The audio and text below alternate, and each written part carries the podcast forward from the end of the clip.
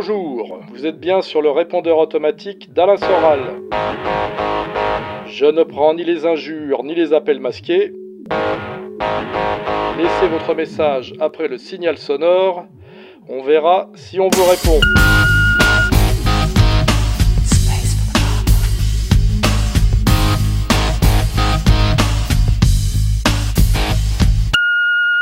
Bonsoir Monsieur Soral. Je voudrais votre avis concernant l'affaire Papacito Mélenchon, que vous ayez vu la vidéo ou non. Et enfin, je voudrais savoir si pour vous, Mélenchon est un communiste, comme le répète si souvent Papacito. Voilà, merci de votre réponse. Alors oui, j'ai vu la vidéo, j'ai même vu les deux. J'ai vu la vidéo de, Papacito là, qui poignarde un mannequin, ce que je trouve d'ailleurs euh, assez, euh, pas si anodin que ça, parce qu'on voit quand même un type qui s'amuse à poignarder, puis à de multiples reprises, avec un gros poignard de, guerre, là, euh, un mannequin sur lequel il y a marqué euh, communiste ou je sais pas quoi, je me rappelle plus exactement. C'est quand même assez malsain, c'est quand même de l'incitation à la, violence. Euh, c'est un jeu pas si drôle que ça. Et n'importe qui d'autre se serait permis de faire ça dans, avant ou dans l'autre sens pour avoir beaucoup plus d'ennuis que Papacito n'en a. Je rappelle que Papacito, c'est quelqu'un qui a été formé par moi. Hein c'est un soralien comme tout, comme le Raptor, comme Julien Rochdy, et qui à un moment donné euh, a été retourné par quelqu'un qui a essayé moi de me retourner euh, en 2002 et qui n'y est pas parvenu. C'est Golnadel, hein. l'ombre de Golnadel plane sur tout ça. Donc Papacito joue au patriote français de, on va dire de souche, euh, mais en même temps il fait l'apologie systématique d'Israël, ce qui est un truc rajouté par dessus, et ça prouve bien qu'il est la créature de de Golnadel. Hein. Je pense que c'est Golnadel qui le paye. Je pense qu'il a d'ailleurs plus ou moins reconnu. Et je fais remarquer par ailleurs que euh, Papacito est marié avec une Congolaise. Congolaise d'ailleurs, euh, euh, Michelle Obama à côté est féminine. Hein. donc c'est un peu là, il y a des, questions à se poser sur cette virilité affichée de Papacito qui n'a pas l'air de se, se, traduire dans son couple, parce qu'on a l'impression, quand on les regarde, lui et sa femme de couleur, que, que la femme, c'est lui. Et puis aussi, euh, il est pas, il incarne pas vraiment la tradition française, je dirais, euh, et surtout pas le bon goût français, parce qu'en fait, il est déguisé en pimp, c'est-à-dire ce qu'on appelle en, en proxo, euh, en proxo américain, et sans doute il se déguise en macro pour cacher quand même que fondamentalement il fait la pute, il est qu'il est la pute de Golnadel quoi. Hein. Quant à Mélenchon, euh, c'est pas du tout un communiste. Mélenchon, c'est un pur produit de la Mitterrandie. Il est mitterrandien dès le départ. Il a fait toute sa carrière au PS et au Grand Orient de France. Je rappelle que traditionnellement, il était interdit pour un communiste d'être franc-maçon. C'était considéré comme de la trahison de classe. Et Mélenchon a toujours été euh, dans la bande, on va dire, euh, pour simplifier, des trotskistes dont la fonction était de liquider le, Parti communiste euh, de Georges Marchais, c'est-à-dire sur une ligne populaire et, patriote. Hein, voilà. Donc, l'embrouille Papacito-Mélenchon n'est là que pour travailler au passage, on va dire, du, judéo-gauchisme qu'on appelle islamo-gauchisme au national-sionisme. Hein. C'est-à-dire, c'est pour faire euh, aider à basculer sur la ligne Zemmour de, l'ancien politiquement correct, qui était le gauchisme, au nouveau politiquement correct, euh, qui est le, zemmourisme. Hein, euh, voilà. Donc, Papacito et Mélenchon sont en fait deux guignols qui, quand on regarde au sommet de la pyramide, ont, le, les mêmes maîtres. Hein, voilà. Je pense que je n'ai pas besoin d'en dire plus. C'est assez facilement compréhensible. Bonjour Monsieur Soral, quel est votre avis sur l'architecture contemporaine et en particulier sur les nouveaux logements qui sont faits partout en France? Merci et à bientôt. C'est une question un peu, un peu vague, un peu floue, parce que qu'est-ce que c'est que l'architecture contemporaine? Est-ce que c'est l'architecture moderne, c'est-à-dire euh, l'architecture qui, à partir de Le Corbusier, pour simplifier, s'est inspirée du fonctionnalisme et de la fonctionnalité du monde de l'usine, hein, ce qui a donné une architecture à la fois assez virile et ce qu'on appelle l'architecture internationale aussi, qui s'est séparée en fait des, on va dire, des traditions populaires et des marqueurs euh, régionaux. Hein. Alors ça a donné évidemment dans le, quand il y a du talent le Baos et puis quand il n'y en a pas euh, les cages à lapins, euh, les HLM, les, logements sociaux. Alors la pire époque des logements sociaux et des cages à lapins pour moi c'est les années 60, 70 qui sont vraiment des années catastrophiques pour l'architecture et, surtout en France. Hein. Ce n'est pas le cas au Brésil, c'est moins le cas en Italie, mais vraiment en France. Et à partir des années euh, fin 80, on va dire, le, niveau est un peu remonté. on a, on a quand même une, architecture sociale dans la tradition architecture fonctionnelle, architecture internationale, qui est quand même moins laide que celle des années 60-70. Hein. Donc, moi, j'aime beaucoup l'architecture, mais là, je ne suis, pas en ce moment plongé dans ce sujet-là spécifiquement. Mais il me semble en ce moment que les critères, c'est l'économie d'énergie. Hein. On essaye de, on essaye surtout de d'axer l'architecture sur le sur l'énergie. Et puis il y a quand même euh, la réintroduction de certains matériaux comme le bois. Euh, on a arrêté avec les en France en tout cas avec les, tours très hautes. Hein, avec le, on s'est reposé la question de l'échelle humaine et on est sorti un peu du, du gigantisme. Et puis on a aussi introduit quelque chose qui était assez rare en France alors que je le vois par exemple en Suisse, alors pourtant c'est un pays de montagne, c'est on a introduit les terrasses hein, dans, les, dans, les, ce qui est pas mal, que les gens aient accès à l'extérieur avec des passes qui étaient avant des espèces de balcons qui n'étaient que des coursives, qui servaient en gros à nettoyer les carreaux, enfin pouvoir nettoyer les carreaux de, sans tomber par la fenêtre. Euh, et, et, donc, il me semble quand même que l'architecture euh, sociale euh, est moins pire aujourd'hui qu'elle ne l'était dans les années 60-70, qui est la, pire époque qu'on ait jamais connue. Il suffit de regarder euh, la place des Fêtes à Paris euh, ou certains quartiers du 14e arrondissement pour voir ce qui a été la destruction de la ville, notamment, parce que c'est surtout une question de ville, euh, par cette architecture fonctionnelle moderniste qui aurait été une, architecture sans architecte. Hein, voilà. Donc, sans être un spécialiste, il me semble que c'est plutôt moins pire aujourd'hui. Bonjour Monsieur Soral, elle est partout et pourtant on en parle peu. Il s'agit de la publicité. Euh, qu'est-ce que vous pensez de la pub? Pour ma part, il s'agit d'une pollution visuelle, d'une manipulation mentale, d'une insulte à l'intelligence et d'une apologie du fric et de la marchandise. Est-ce que vous partagez mon opinion? Et selon vous, est-ce que la publicité est un mal nécessaire ou on pourrait la réduire, voire la supprimer? Et puis, euh, enfin, est-ce que vous-même, vous regrettez dans votre vie d'avoir participé à une publicité pour euh, des bonbons euh, chocolatés il y a quelques années? Ou en général, euh, qu'est-ce que vous pensez des stars qui vendent leur nom à un produit? Voilà, je vous remercie beaucoup de me répondre. Je vous remercie par avance. Au revoir. Oui, ça me semble être un peu de la radicalité de pacotille. Hein. Je suis désolé pour ce garçon.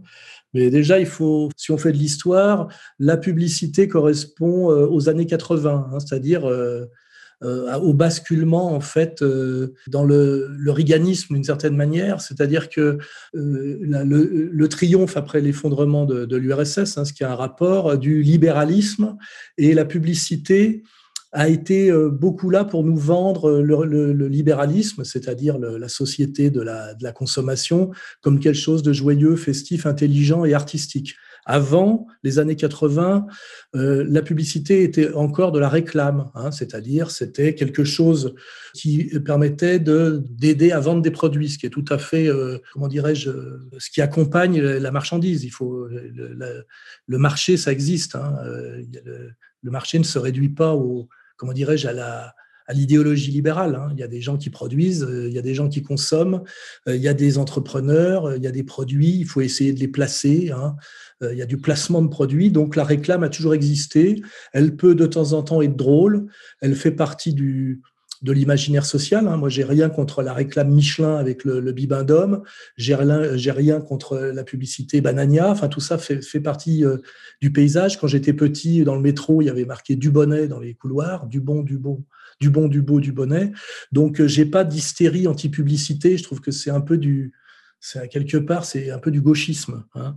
Euh, en revanche, je vois très bien que le basculement de la, de la réclame dans la publicité, avec l'époque Ségala, avec les énormes budgets, où on nous a vendu euh, la publicité comme un art. Hein. Je me rappelle qu'il y avait une émission d'un certain Blachas, je crois, sur la 6, qui était uniquement consacrée à la publicité, comme si la publicité était un art et quelque part euh, euh ses wagons au cinéma d'auteur pratiquement. Hein. Après la nouvelle vague la publicité. Quoi. Et là, effectivement, euh, on peut produire un discours critique qui n'a pas besoin d'être délirant. C'est qu'effectivement, euh, la publicité euh, accompagne la marchandise, le tout marchandise, et quand même s'appuie On avait les travaux de Catla à l'époque sur de la manipulation mentale. Ça a quand même une dimension méprisante pour le citoyen puisque ça le réduit à la ménagère de plus de 50 ans. Enfin, on a toute, toute cette culture pour le comprendre. Alors, il y a des pays qui, qui interdisaient la publicité, c'était les pays de l'Est, euh, encore aujourd'hui euh, en Corée du Nord, mais par contre, c'était remplacé par une autre publicité qui s'appelle la propagande politique. Et finalement, ça revient un peu au même. Donc, euh, finalement, est-ce qu'il n'y a pas toujours eu de la publicité? Est-ce que la publicité n'est pas consubstantielle au rapport production-consommation qui est lui-même inscrit dans la vie même hein La vie, c'est une, c'est une dialectique permanente de production et de consommation dans tous les domaines et sur tous les sujets. Alors après, euh, voilà, c'est euh, remettre euh, la publicité à sa place comme quelque chose qui aide à vendre des produits et ne pas tomber dans la, la combine, le piège ou la, ou la bêtise de prendre la publicité pour plus qu'elle ne mérite d'être prise. Voilà. Alors après, le, jeune homme là qui continue un peu dans son côté Torquemada de pacotille me demande si je regrette d'avoir euh, fait de la publicité. Quand j'étais jeune, il fallait que je survive. J'ai fait des chantiers de décoration, j'ai fait pas mal de petits boulots et j'ai aussi été mannequin pour Jean-Paul Gaultier parce que j'étais beau gosse et que j'étais branché. Et j'ai aussi fait des pubs. Euh, j'ai tourné dans la pub effectivement Michoco. Euh, je vois pas en quoi pourquoi je le regretterais. Et d'ailleurs, j'ai aussi travaillé dans la publicité à l'époque pour un type qui s'appelait une agence Stanley Art Direction, un truc qui s'appelait Success, je crois. J'ai même travaillé sur la pub Ginny Bitter Lemon Tonic euh, qui avait été euh, faite par euh, Gainsbourg. Et bon, personnellement, on me proposera jamais de faire de la publicité. Je me suis débrouillé pour qu'on me le propose jamais, et c'est ça qui compte. Mais après qu'une vedette qui est dans la logique du vedettariat et de, des masses médias prenne du pognon pour faire l'apologie d'un produit, je dirais que ça s'inscrit dans une logique globale. Et sans doute que c'est plus, je respecte plus les types qui, ou les femmes ou, les, vedettes les vedettes, c'est bien, il n'y a pas besoin de savoir si c'est genré, euh, qui refusent de le faire que celles qui le font. Puis en même temps, je me dis, euh, un, type qui a besoin de refaire la toiture de sa baraque euh, ou qui a des problèmes d'impôts parce qu'il a eu un divorce qui lui a coûté cher, il accepte de, paraître dans une publicité. On a Georges Clounet avec Nespresso. Franchement, moi, c'est pas que mon combat est ailleurs, mais ça, tout ça s'inscrit euh, à la marge dans un combat bien plus sérieux. Hein. Moi, mon, problème, c'est le nouvel ordre mondial, c'est la dictature Covid. C'est pas de, pousser des cris euh, contre Georges Clounet parce qu'il fait la pub Nespresso. Hein. Voilà, il faut, euh, il faut pas voir le problème par le petit bout de la lorgnette.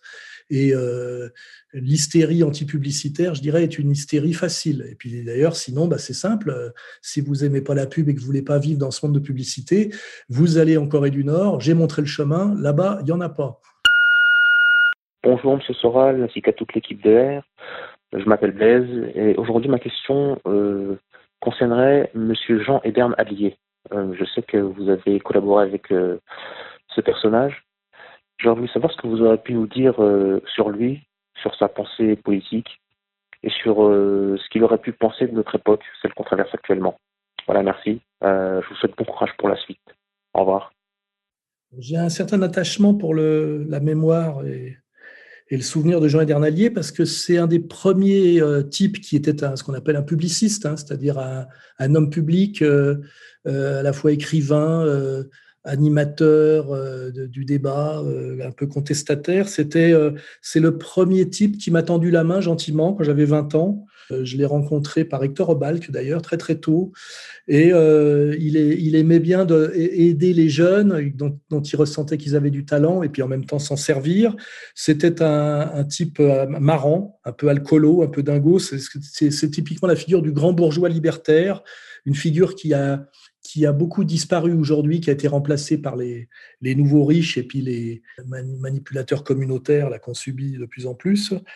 Et je rappelle qu'à l'époque, il animait euh, un périodique qui s'appelait L'Idiot International, dans lequel j'ai un peu écrit, et qu'il avait autour de lui euh, des tas de gens qui, quand même intéressants, hein. alors euh, des, un peu salopards comme Solers, à l'époque un peu talentueux comme Nab, entre les deux comme Besson, c'est-à-dire que c'est quand même un des types qui m'a mis le, pied à l'étrier et qui m'a permis en partie de devenir ce que je suis devenu, en me poussant à écrire, en me, faisant, en me filant des petits coups de main dans le dans le, journalisme. Hein.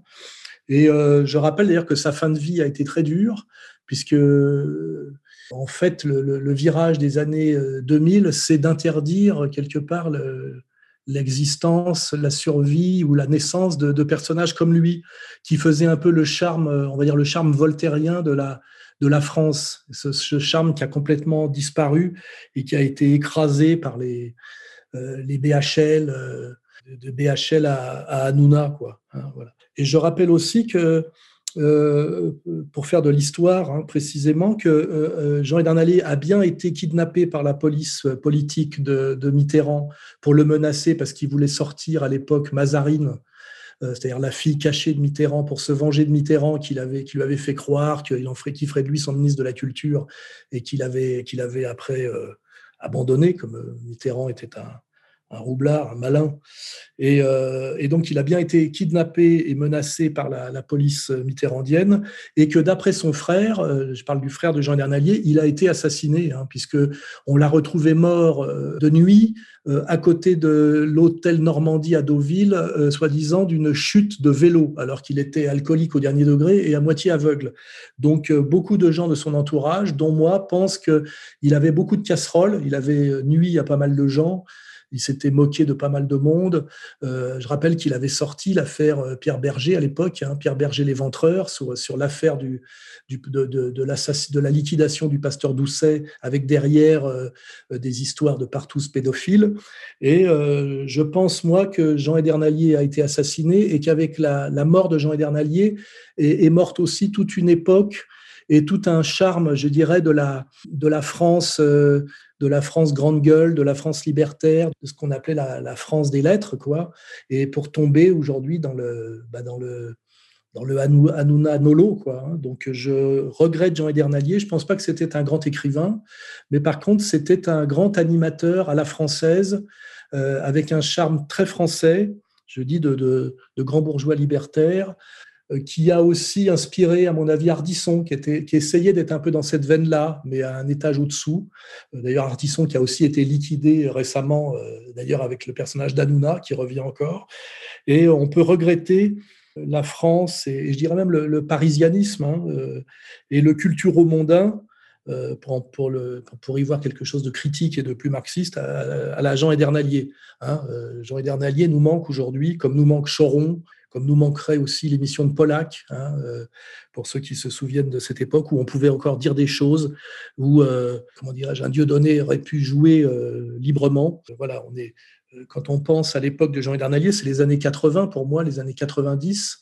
on, ressent aujourd'hui profondément qu'on est aujourd'hui dans une, dans une dictature et puis surtout dans une période d'incroyable médiocrité culturelle qui, personnellement, me fait honte à la France. Oui, euh, petite anecdote, Jean Edernalier, euh, je, participais à des réunions avec lui, euh, à l'époque je crois que c'était chez Albin Michel, et il m'avait dit une chose qui m'a marqué, dont je me souviens encore, il m'a dit Alain, méfie-toi de Solers, il s'amuse à, faire parler les gens et après il les balance notamment à, Bernard-Henri Lévy. Et je me rappelle que Solers s'amusait en privé à sortir des phrases entières de Bagatelle pour un massacre. Hein. et il m'avait ajouté cette phrase, Jean Edernalier, que, que je garde très profondément en mémoire. Il m'avait dit, j'avais 20 ans à l'époque, il m'a dit Alain, tu peux tout te permettre, sauf t'en prendre aux juifs, ils tiennent tout. Voilà. Cette phrase, je ne l'ai jamais oubliée. C'est une phrase que m'a dit en, tête à tête Jean Edernalier au, tout début des années 80. Voilà. Bonjour Monsieur Soral, euh, question simple concernant cette euh, pseudo-pandémie. Euh, que répondre aux personnes qui nous traitent de complotistes dès que nous avons un avis différent de la doxa mondialiste? Euh, déjà, faut-il leur répondre ou les laisser dans l'ignorance Merci pour votre travail. J'ai écrit un peu là-dessus, euh, notamment dans mon dernier livre. En fait, euh, l'accusation de complotiste et de complotisme est un anathème. Hein. C'est pas une, c'est pas une théorie, c'est pas une démonstration, c'est un anathème. Hein. C'est complotiste, raciste, homophobe, antisémite. On voit bien, c'est, c'est-à-dire que de traiter quelqu'un de complotiste, ça permet à la personne qui le, qui le dit de faire l'économie de la démonstration. Hein. Euh, alors qu'en réalité, euh, si on a un peu de culture, euh, qu'on a lu Cicéron, Machiavel et, Balzac, la politique, c'est le complot. Hein. voilà, il n'y a, il n'y a que des complots, hein, des petits et des grands complots, bien sûr. Alors évidemment, il y a aussi une part de, de hasard et de et d'approximation, on va dire, individuelle, hein, du fait de, du fait de l'égoïsme et de l'arrivisme humain. Donc, il ne faut pas faire du complotisme, je dirais, un système fermé à l'allemande. Hein. mais par exemple, si on prend la montée politique actuelle d'un Zemmour, on est bien obligé d'inscrire ça dans un projet avec des forces derrière, de l'argent, euh, des volontés, et tout ça, ça s'appelle, euh, au bas mot, ça s'appelle un petit complot. Hein, voilà. Donc quelqu'un qui ne voudrait pas voir euh, les, les, arrière-plans politiques, les travaux de réseau, euh, les, lignes, les de financement derrière les, actions humaines et notamment dans le, politique. C'est d'ailleurs valable aussi pour le culturel. Hein. On voit bien que euh, cette année, le président, par exemple, du Festival de Cannes, à l'époque de, Black Lives Matter, et Spike Lee, par exemple. Hein. Donc là, c'est pas être complotiste de dire que le choix qui est censé être artistique de, de, créateurs et de cinéastes euh, pour le Festival de Cannes, notamment pour le jury, est en fait totalement politique et lié à la géopolitique mondiale et au combat idéologique qui, traverse le monde. Hein, voilà, donc euh, ce n'est pas être complotiste de, lier Floyd et euh, le Festival de Cannes et Spike Lee, ce n'est pas être complotiste de lier Zemmour et le national-sionisme, et ce n'est pas être complotiste de lier l'obsession Bill Gates pour la dépopulation mondiale et l'obsession qu'a Bill Gates pour la vaccination mondiale. Hein. Voilà, euh, tout ça, c'est du bon sens, c'est de l'analyse. Alors évidemment, en face, comme les, les, on va dire les, acteurs du complot ou les idiots utiles du complot n'ont pas grand-chose à répondre, eh ben, les idiots répondent complotistes parce qu'on leur a bien expliqué que, toute pensée articulée était, complotiste et paranoïaque. Et puis les autres, eh ben, ce sont des, comme Véran le démontre régulièrement, des membres du complot, des, des, des comploteurs et donc euh, des malhonnêtes, des menteurs et des salauds. Alors après, euh, peut-être je pourrais ajouter une petite, euh, une phrase, c'est qu'effectivement, le danger inverse, c'est que trop de complotisme nuit au complotisme. Hein, voilà. Il faut être raisonnablement complotiste. Voilà, si je donnais un, un petit conseil terminal. Bonsoir Président, je voudrais votre avis et votre analyse concernant euh, l'attaque de la procession catholique qui commémorait ces trois prêtres fusillés par les militants antifascistes. Et je voudrais savoir si pour vous le fait que les deux manifestations aient été autorisées, celle des gauchistes commémorant la commune et celle des catholiques commémorant leur mort, c'est une gaffe ou est-ce délibéré? Voilà, merci. Euh, bah moi j'ai un avis assez, euh, assez tranché sur la question. Je pense qu'il a été très maladroit, et je ne veux pas dire plus, de la part de l'Église de demander à faire une procession sur un chemin qui est quand même euh, euh, non seulement un quartier de, gauchistes, mais un quartier euh, historiquement communard, je dirais. Hein. Quand on commémore la commune, on commémore pas trois prêtres assassinés, mais on commémore quand même 20 000 communards liquidés par la police et l'armée versaillaise. Et moi, je, je, suis tout à fait un défenseur aujourd'hui des catholiques traditionnalistes par rapport à la liquidation de, de l'Église par le pape François dans la continuité de Vatican II, mais je pense qu'il était très maladroit euh, de demander cette procession et d'organiser cette procession compte tenu de l'histoire. Hein. Le vrai drame de la, de la commune, c'est pas les quelques prêtres qui ont été euh, massacrés, c'est triste bien évidemment, mais il faut se souvenir aussi de, des, ralliements successifs de l'Église à la réaction et à la bourgeoisie. Hein. Donc c'est plutôt le positionnement de l'Église qu'il faudrait montrer euh, à l'époque. Et euh, le vrai drame de la commune, c'est pas les quelques prêtres qui ont été massacrés, c'est les, les, les, communards, c'est-à-dire le, petit peuple de Paris qui ne voulait pas admettre la défaite face à la Prusse et qui a, essayé de continuer à combattre et qui a été massacré par l'armée même qui avait été ridiculisée par la Prusse et qui s'est vengée sur ses propres enfants, je dirais. Hein. Donc, euh, et d'ailleurs, cette honte intégrale est ce qui inaugure la Troisième République. Hein, voilà. Donc moi, je pense plutôt à l'ignoble Monsieur Thiers, je pense à la bourgeoisie versaillaise, je pense euh, à, la, à la semaine sanglante, je pense euh, surtout à ça et d'abord à ça avant de penser aux quelques prêtres effectivement tristement massacrés, mais que voilà, il y a, un contexte et, et je comprends pas que l'Église ait demandé cette procession. Ça me paraît très maladroit. Et je pense que, la, municipalité, la mairie de Paris qui l'a octroyé, l'a fait par pur esprit pervers, en espérant que ça se passera mal, puisque que ça se passerait mal, puisque je crois qu'il n'y avait qu'un seul euh, policier affecté à cette procession qui était une pure provocation, hein, compte tenu du quartier. Moi, c'est un quartier où aujourd'hui je ne mets plus les pieds, alors que je commémorais la, commune euh, dans les années, euh, à la fin des années 80, début 90. J'allais moi-même sur le mur des fédérés. Hein, voilà. Donc il faut être un peu intelligent. Donc je ne sais pas euh, comment l'Église, qui pourtant n'est pas très courageuse, a eu cette idée qui ne lui ressemble pas. Euh, comment la mairie a pu accepter euh, ça, connaissant le parcours et le public du parcours. Et on peut même, euh, je dirais presque in fine, se, satisfaire que ce soit soit pas si mal et plus mal passé. Voilà. Alors est-ce que derrière effectivement il n'y a pas aussi toujours l'ombre du zémourisme, hein, l'ombre de la ligne Papacito, hein, c'est de, créer de la de la haine sociale, de la violence horizontale, et de nous survendre aujourd'hui dans cette période de liquidation de l'idéologie dominante gauchiste, eh ben cette nouvelle euh, idéologie réactionnaire portée par Zemmour. Et je rappelle que les liquidateurs de la ligne gauchiste sont les mêmes qui nous l'ont promu et qui nous l'ont imposé pendant 40 ans. Je dis 40 ans sans faire un calcul juste, mais on va dire de, oui, des années 70 à hier. Quoi. Hein, voilà. Euh, donc, euh, voilà, mon, avis est assez tranché sur cette question. Hein. Bonsoir Alain. Avec la vaccination obligatoire pour tous les Français qui se profilent, je voudrais votre analyse de la situation. Est-ce que vous pourriez nous aider à avoir un peu de lumière dans ce ciel de ténèbres? Merci. Ben, je crois que je l'ai fait, et même amplement, hein, puisqu'on a fait toute la série du, Grand Reset. Alors, euh, c'est simple. Tout le but de ce narratif de cette pandémie, qui n'en est pas vraiment une, euh, et qui part d'un vaccin euh, dont Montagnier nous, dit bien que c'est un vaccin de synthèse. Hein. Euh, le but de cette, opération virus, hein, de cette opération Covid, c'est la vaccination. La vaccination est, antérieure au virus. Et c'est comme ça qu'on comprend que c'est un complot. Hein. c'est par la chronologie, par la chaîne causale bien remise en ordre. Euh, le but, c'est la vaccination et le virus n'est là que pour amener la vaccination. Et dans un deuxième temps, cette vaccination n'est pas une vaccination, c'est une thérapie génique. Hein.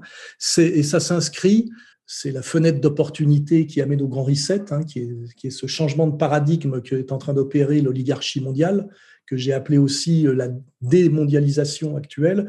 Euh, le but, c'est d'augmenter encore d'un cran, après la manipulation euh, politique et médiatique, la domination et le contrôle voire plus des populations par, part de la, ce qu'on appelle le big tech, hein. c'est-à-dire la prise de contrôle non seulement des, des, esprits et des âmes, mais la prise de contrôle des corps. Hein. c'est-à-dire que on passe, on passe encore un cran dans la dictature et dans la domination. Hein.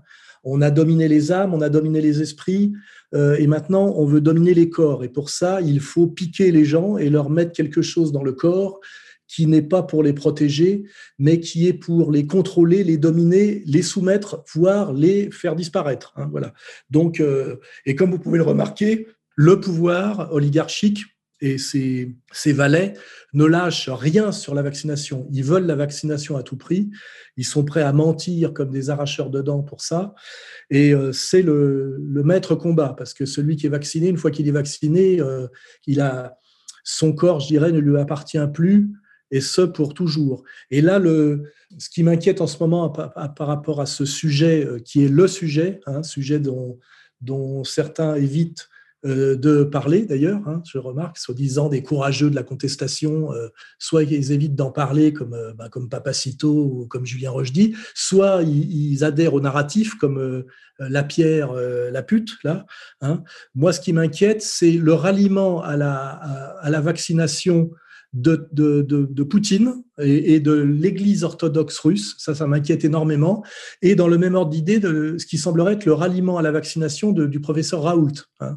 Ça, ça m'inquiète terriblement. Ça veut dire qu'il y a une, violence qui s'exerce sur les élites aussi pour qu'elles se soumettent au narratif Covid et à la, vaccination généralisée, et qu'un comment dirais-je qu'un personnage euh, euh, comme Poutine euh, finisse par s'y soumettre et qu'un personnage comme Raoult finisse par s'y soumettre si réellement le, tweet que, j'ai lu est, de lui, ça c'est vraiment inquiétant. C'est vraiment la, marque d'une, comment dirais-je, d'une violence et d'une dictature extrême où on réduit euh, à la soumission et au silence progressivement tous ceux qui résistent à ce projet euh, totalitaire, délirant et génocidaire qui est cette euh, vaccination pour tous. Hein, voilà. Bonjour, monsieur Soral. J'aimerais savoir ce que vous pensez du paganisme. Est-ce que l'on peut être patriote français et polythéiste? Est-ce à ce point-là en contradiction avec l'âme de la France et les religions monothéistes? Ou bien au contraire, est-ce une spiritualité bien plus fidèle à nos origines? Je vous remercie pour votre réponse et bon courage à vous. Ça, c'est une question un peu difficile. Ce que ce monsieur veut aborder, D'abord, quand on parle du paganisme, ça veut dire qu'on parle de religions qui ne sont pas des religions monothéistes, c'est-à-dire euh, issues de l'abrahamanisme. Hein. Euh, en fait, on met dans le même paquet tout ce qui n'est pas euh, monothéiste abrahamique. Hein, voilà. Donc, tous les autres sont des païens. Hein. Alors, les hindous sont des païens, et lui, effectivement, il parle des Celtes et du druidisme. Donc, il rappelle que la France, qui a été la Gaule, était un pays celte euh, dont la religion euh, n'était pas le monothéisme euh, abrahamique, mais un paganisme qu'après il faudrait préciser parce qu'effectivement c'est déjà méprisant de traiter de païen quelqu'un qui, n'est pas qui n'est pas monothéiste. Hein. C'est voilà c'est c'est comme si chez les monothéistes un païen qui regarde un monothéiste fait exprès de confondre comme si c'était strictement la même chose les juifs les musulmans les chrétiens et à l'intérieur du christianisme, euh, euh, les catholiques, les protestants et les orthodoxes. C'est du même niveau de soit de méconnaissance, soit de mépris. Hein, voilà. Alors après, ce qu'il faut rappeler, c'est que la Gaule, qui était celte et donc euh, païenne, a, subi deux, je dirais, deux invasions culturelles qui l'a transformée fondamentalement. Et eh ben, c'est la guerre des Gaules et la, la défaite de Vercingétorix qui fait que la France est devenue gallo-romaine et en réalité romaine. Et puis la deuxième la deuxième transformation, c'est sa christianisation. Euh, c'est d'ailleurs les deux phénomènes euh, s'articulent. Ce qui veut dire que la France éternelle, en réalité, elle est euh, non pas judéo-chrétienne, hein, ça c'est une escroquerie actuelle qu'on a déjà bien dénoncée, elle est helléno-chrétienne. Quand on dit qu'elle est helléno-chrétienne, c'est-à-dire qu'elle est à la fois gréco-romaine d'un côté et judéo-chrétienne de l'autre. Hein puisque le christianisme, c'est le judéo-christianisme. C'est pour ça qu'il n'y a pas besoin de dire que la France est judéo-chrétienne. Elle est helléno-chrétienne parce qu'elle est à la fois euh, gréco-romaine et judéo-chrétienne. Hein. C'est les deux influences, on va, dire Athènes qui passe par Rome, puis euh, Jérusalem qui, converge vers Rome aussi. Hein. voilà, c'est pour ça qu'on parle de la, de la civilisation euh, d'une certaine manière euh, occidentale, le, Rome, la, la, chrétienté, Édom, euh, pour ceux qui voudraient la détruire. Hein. Voilà. Ce qui veut dire que se réclamer comme païen dans la France d'aujourd'hui, c'est beaucoup plus, je dirais, poétique que politique, parce qu'en fait, la France a deux déterminants très importants depuis le baptême de Clovis. C'est qu'elle est catholique et qu'elle est une nation. Hein. Alors là, on est dans la politique de plus en plus précise, c'est que ce qui détermine la France depuis euh, des siècles et des siècles et qui en fait un, modèle, euh, c'est l'universalisme français, c'est nation, la nation, hein, un certain centralisme, la nation, qui n'est pas l'empire, et le catholicisme. Hein, voilà. Donc, euh, on est français. Quand on est français, on est patriote catholique. Sinon, on est un peu moins français. Alors après, bah, effectivement, on peut être un peu plus dans le poétique euh, et dire oui, avant on était celte, mais c'était il y a tellement longtemps et ça a été tellement recouvert et, je dirais digéré par des par d'autres choses que c'est un peu euh, ce n'est pas très politique. Et là, ça rejoint effectivement la, critique que je peux faire euh, de, Benoît et d'éléments, c'est que ces gens qui se prétendaient en fait païens étaient en fait des nostalgiques du Saint-Empire romain germanique, c'est-à-dire des, gens qui préféraient l'Allemagne à la France, je rappelle que De Benoît est sans doute euh, le plus grand spécialiste français du Troisième Reich, hein, c'est pas un hasard, et des gens qui, euh, en se déclarant païens, sont profondément anticatholiques. C'est-à-dire que ces gens, en fait, c'est-à-dire les gens du Grèce, hein, pour les nommer, euh, finalement, qui se prétendaient des opposants, ils avaient appelé ça le Grèce, bon, ça s'opposait à Jérusalem, et sans doute un peu trop puisque ça, a provoqué leur châtiment. Euh, mais en réalité, ils étaient plutôt fascinés par l'Allemagne. Hein, euh, voilà. Et puis finalement, en vieillissant et en se faisant un peu remettre à leur place, euh, eh ben, ils, étaient en tant que nostalgiques de l'Allemagne anti-français et, en, tant que païens anti-catholiques. Et puis finalement, bah, ils ont fini, quand on creuse, euh, je ne vais pas citer de nom, mais j'ai les... on a fait des documents pour ça, eh ben, ils ont fini anti-français francs-maçons. Donc, ils ne sont pas si gênants pour le pouvoir, hein, et finalement, euh, ils ne sont pas tant que ça dans l'opposition, hein, parce que quand on est anti-français et anti-catholique, c'est-à-dire finalement européiste, euh, l'Europe, même si c'est l'Europe des, des landeurs et franc-mac, eh ben, on est finalement dans la droite ligne de la, soumission dirais-je, au, mondialisme, en, se donnant l'air de lutter contre. Hein, voilà. Et ça, pour moi, c'est toutes la, les contradictions, pour ne pas dire la lâcheté et la fourberie de ce qui reste de, du Grèce et de la, de la fine équipe d'éléments qui, comme par hasard aujourd'hui, se retrouvent bras dessus, bras dessous avec euh, Golnadel via Bousquet. Hein, voilà. Vous voyez, moi j'établis les médiations et ça c'est assez imparable. Et vous pouvez retourner la question dans tous les sens, vous verrez que c'est à ça qu'on arrive. Voilà. Donc, euh, je n'ai rien contre le paganisme celte euh, comme démarche culturelle et poétique, mais je ne crois pas qu'on puisse fonder une politique sérieuse dessus. Et quand on prétend le faire, eh ben, ça amène finalement à ce que je dis, c'est-à-dire euh, à la nouvelle librairie. Hein, voilà, pour euh, comprendre qui pourra. Oui, bonjour. Euh, je vous téléphone pour savoir ce que vous pensez de Bertrand Tavernier, avec lequel vous n'êtes pas à tendre d'en comprendre l'Empire. Et sous cette pluie d'éloges et ces hommages qui s'expriment aujourd'hui, Personnellement, je n'oublie pas le tavernier qui a souhaité la mort du juge Burgot. Voilà, merci. Tavernier, il a commencé comme attaché de presse dans le cinéma, hein, un peu comme, euh, un peu comme Jean-Claude Carrière. C'est des fausses valeurs du cinéma français, ça. Euh, ils étaient d'abord euh, attachés de presse, alors Tavernier, c'était attaché de presse de Stanley Kubrick. Après, il s'est mis à la réalisation et alors, c'est ce qu'on appelle du cinéma de gros bourgeois trotskistes lyonnais. Et c'est assez laid, hein, quand on voit l'horloger de Saint-Paul, c'est vraiment un film de merde à tous les niveaux, au niveau du découpage, de la photo, du contenu idéologique c'est vraiment très mauvais. Alors après, à force de pratiquer, euh, bah, c'est comme Spielberg, hein, les mecs euh, finissent par acquérir un savoir-faire. Donc dans l'œuvre assez longue de Tavernier, il y a quelques films regardables, mais avec toujours effectivement ce côté euh, gauche bourgeoise qui se prétend contestataire alors qu'elle conteste pas grand-chose. Et, et je dirais je mets Tavernier dans la même catégorie que, que Truffaut, quoi. Hein, ces types qui sont à mon avis des sales types. Moi, j'ai discuté une fois avec Tavernier à un salon du livre. Là, j'avais discuté avec lui. Je l'avais trouvé très antipathique. Et je me rappelle que j'étais un peu copain avec son fils, Nils Tavernier, euh, qui disait quand même, qui disait quand même beaucoup de mal de son père. Hein euh, voilà. Euh, donc, j'ai déjà dit beaucoup de choses sur Tavernier. Oui, c'est du, c'est ça participe du déclin du cinéma français et, du, et de ce cinéma français qui prétend être de, contestataire et anti-pouvoir, alors qu'il est en réalité euh, strictement le contraire. Et euh, je pense que Tavernier justifie tout à fait par son cinéma qu'il est légitime de penser aujourd'hui que le cinéma américain est bien plus important que le cinéma français, ce qui n'était pas forcément le cas dans les années 30 et jusque dans, euh, à la fin des années 50 je pense que tout le contresens, euh, tout le basculement vient en fait de, la nouvelle vague. Hein. Voilà. Et Tavernier, c'est même pas de la nouvelle vague, hein. c'est de la sous-sous nouvelle vague, parce qu'il n'y a même pas la, modernité, il n'y a même pas l'ambiguïté. Hein. Euh, voilà. Il n'y a pas l'ombre de, de, pour ceux qui connaissent un peu. Que du temps de Marcel Carnet euh, et des Enfants du Paradis, le cinéma français n'avait rien à envier au cinéma américain. Voilà.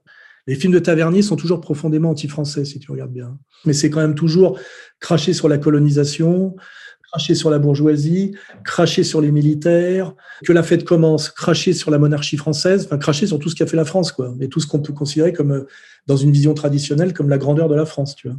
Et puis toujours pour te mettre en avant des héros qui sont des espèces de petits mecs avec du bide, euh, à moitié dépressifs, euh, enfin tu vois, des merdes, quoi, tu vois. Euh, puis, effectivement, l'histoire du juge Burgot, c'est assez louche. Peut-être qu'il peut tripotait de la gamine aussi, Tavernier. Hein.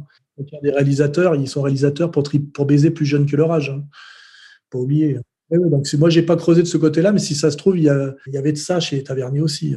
Catherine Breillat, en privé, se, moquait de Tavernier en disant qu'il savait absolument pas filmer. Et, c'est vrai qu'elle n'avait pas tort. Il est, au départ, il est très très mauvais cinéaste, hein, très mauvais en termes de deuil, je veux dire, hein, de, cadreur, enfin de voilà, de ce qui fait le talent d'un réalisateur, qui est quand même un truc de deuil, quoi. De ce point de vue-là, quand on regarde l'horloger de Saint-Paul, c'est très très très mal filmé, euh, vraiment, très mal découpé, très mal filmé. Donc euh, Tavernier, euh, bah, c'est un peu comme l'éloge à Edgar Morin ou à, ou Axel Kahn. Hein, c'est euh, l'éloge de la France effondrée à, ses fausses valeurs. Et j'espère que dans quelques décennies, on remettra tous ces gens à leur place, c'est-à-dire, ouais, dans les, je dirais même pas dans les poubelles de l'histoire, mais dans les, voilà, dans les petits tiroirs de la, de l'art de seconde ou troisième zone. Bonjour, euh, globalement, que pensez-vous d'Alain Chabat? Merci. Est-ce qu'on peut penser quelque chose d'Alain Chabat? Alain Chabat, c'était la bande à des nuls, la bande à Canal+. Alors c'était euh, à l'époque assez sympathique. Ça avait un côté rigolo, moderne, euh, qui a très très mal vieilli d'ailleurs, hein, qui a très très mal vieilli. Quand on regarde euh, ce qui est assez intéressant, c'est qu'à l'époque, il y avait les nuls d'un côté et il y avait les inconnus. Et les inconnus avaient un côté beauf, euh, plus grand public, je dirais, alors que, que la bande à Shabbat, à Canal+, avait un côté plus branché. Et avec le recul, euh, les nuls, c'est bien moins bon que les inconnus. Hein, comme quoi, euh, c'est le temps en fait qui, dit la vérité. Alors moi, Shabbat, je l'ai croisé pas mal de fois. C'est l'époque où ce genre de type était assez sympa. Je veux dire, voilà. Mais c'est quand même euh, Shabbat, c'est, on va dire, c'est la médiation qui permet de passer de, Jean-Yann à Hanouna d'une certaine manière. C'est-à-dire qu'on est déjà sur la pente communautaire. Hein, parce que ils, euh, voilà, si je veux pas vous faire un dessin, mais ils en étaient tous. Hein. même si ils en parlaient pas et ça se voyait moins. Hein, voilà. Mais donc voilà, pour moi, euh, euh, Shabbat, c'est ce qui permet de passer, on va dire, en télé de Jacques Martin, qui était encore la France, hein, euh, à Hanouna, qui pour moi n'est plus du tout la France. Hein, voilà. donc, bah, il s'appelait Les Nuls et à la limite, finalement, oui, c'est un titre qu'il méritait.